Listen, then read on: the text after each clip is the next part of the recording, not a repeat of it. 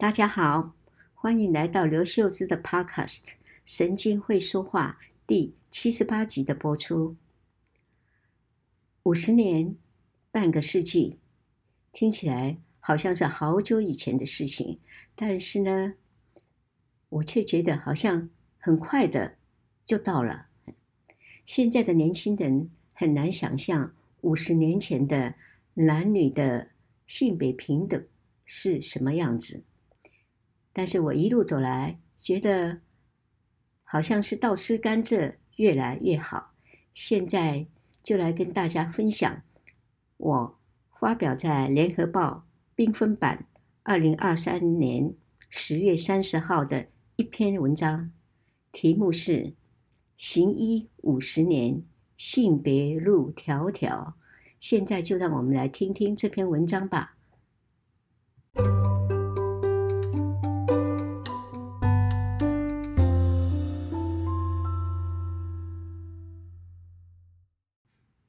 今年在台北参加了几场医学会，发现好几位上台演讲的年轻女医师，从病症的临床表现到基础医学，不仅是专业精辟，且充满了自信，表达力一流。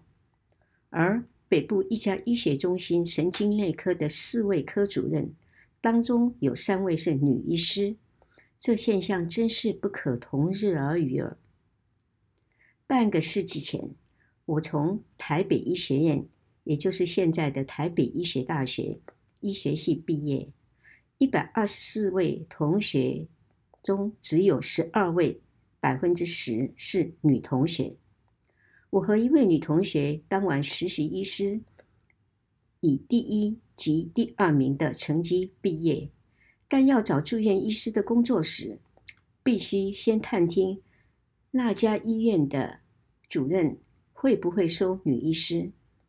因为不收女生似乎是理所当然，能被考虑，我们就很庆幸，好像自己真的是个包袱似的。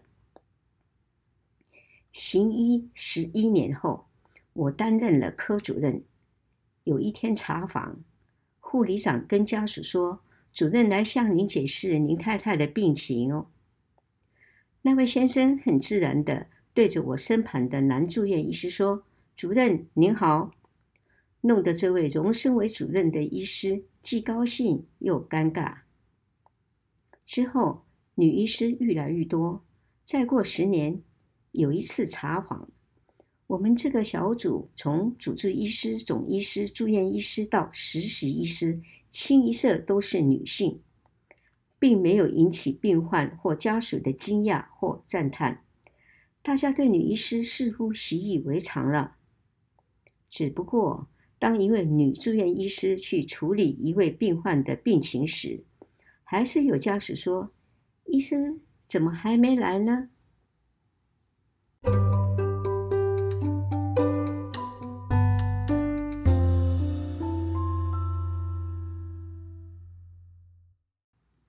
七十岁以上的台湾女性如我，大都经过男女不平等的时代洗礼。从小的家庭教育是男尊女卑，乡村的大家庭里，男生们用完餐后，女生和小孩再上桌。家里如果只有一只鸡腿或一个鸡蛋，一定是男孩子的专利，女孩子也习惯认命。一位朋友说。他三四岁时偷听到父母亲的对话，就赶紧自己抓一只扫把去扫庭院，并大声说：“我会扫地”，生怕被送给别人当童养媳。大我十一岁的二姐，出生没多久就被祖母安排送人，因为女孩是赔钱货，家里有一个大姐就够了。幸好。祖父知道后，去把二姐抱回来，并把对方给的红包加倍奉还。因为二姐的潜力，我这排行第三的女儿才幸免于外送。不过，据我的大姐说，婴儿时期的我实在长得很难看，大概送人也没人要吧。很幸运，遇到小学是国民义务教育的年代，我在学校功课表现良好，让父母引以为荣。父亲常对亲友说：“你不要看她是个女孩哦，她的功课可不输给男孩子哦。”可是有位长辈摸着我的头说：“猪误回回猪狗。”台语是说：“低唔不一不一告。”意思是说，猪大哥的功课没有我这狗小妹好，好可惜啊！这位长辈一定没有想到，时代变迁，现代的狗可是很多人的心肝宝贝哦。开米店的父母对大哥的期望很高，一定要他上大学，而且要读医学院。我呢，父亲说：“你能读多高，家里就让你读多高。”我一听没有上限，就立志考医学院，当起大哥的学妹。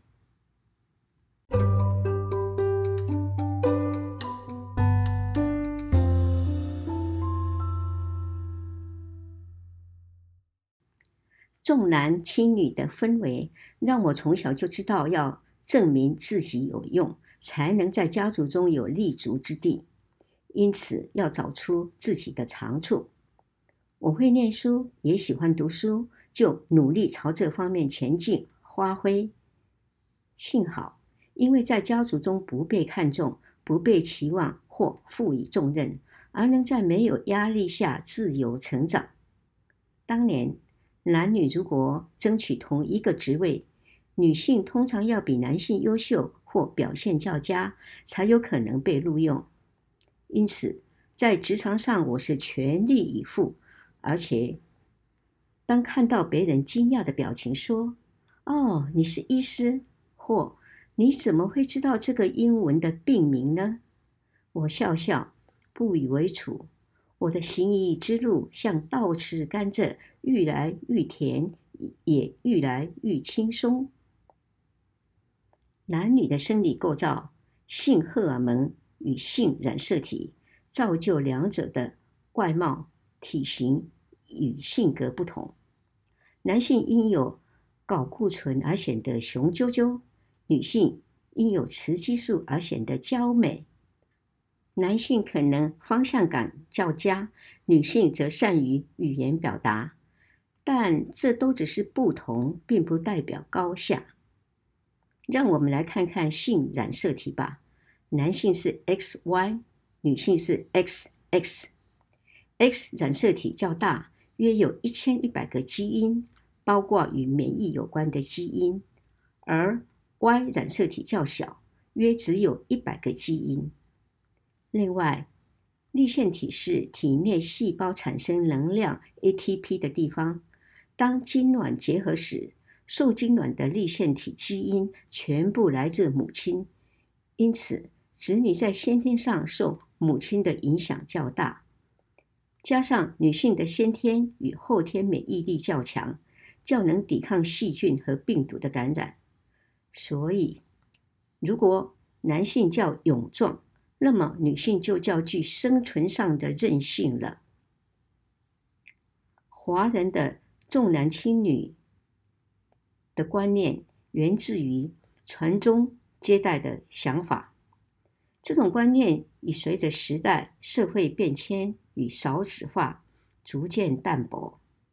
经过半个世纪，台北医学大学的女医学生比例从百分之十增长到三十五点六 percent，而全台女医师的比例也有二十一点六 percent。相信社会大众也会以个人的医术与专业素养，而不是以性别来看待医师的。今天就分享到这里，谢谢大家的聆听，我们下星期六再见。